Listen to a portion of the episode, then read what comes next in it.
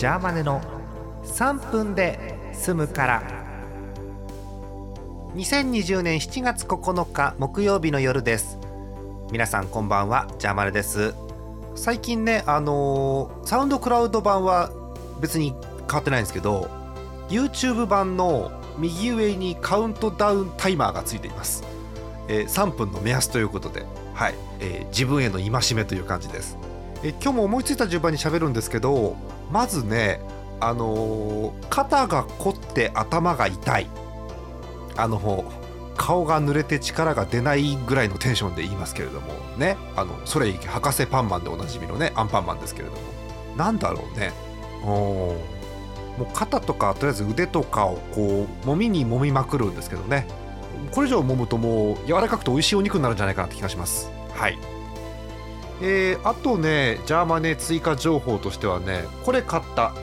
なんだっけ？IO データの、えー型番ああったあった。GVHDREC っていうえーっとね動画がキャプチャーできるやつを買いました、えーどっかで使いたいと思います。なとこかな近況報告は。あああった。あのねすごいことあったの思い出した今。あのね人生初の体験をしました。あのこれから話す話は私がこう怒っているとかですね、えー何かクレームを言いたいとかそうじゃなくて純粋にあこんなことあるのねっていう話なんですけど今日ね、えー夕方というより夜ぐらいかなちょっと外に出てて、えー用事があってねちょっと山の中腹あたりあの登山道とかではなくて山みたいな地形っていうだけなんですけどの中腹あたりで、えーバス待ってたんです。歩いて目的地に行くと30分ぐらいかかるからバスを待ってたんですよ。でバスが来る3分前だから待ってようなんつって。ちゃんと帝国通り来るわけバスが。ああやっぱりバスってのは便利だなと。ほら邪魔で、ね、ご存知の通りご存知かな？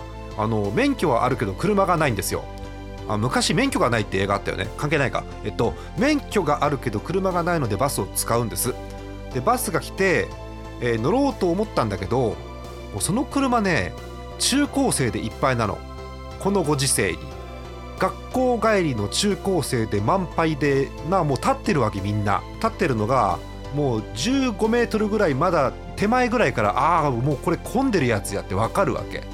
だからゆっくり徐行ぐらいのスピードで私の前を通って満員ですんで次のバスご利用くださいって。通過してったよね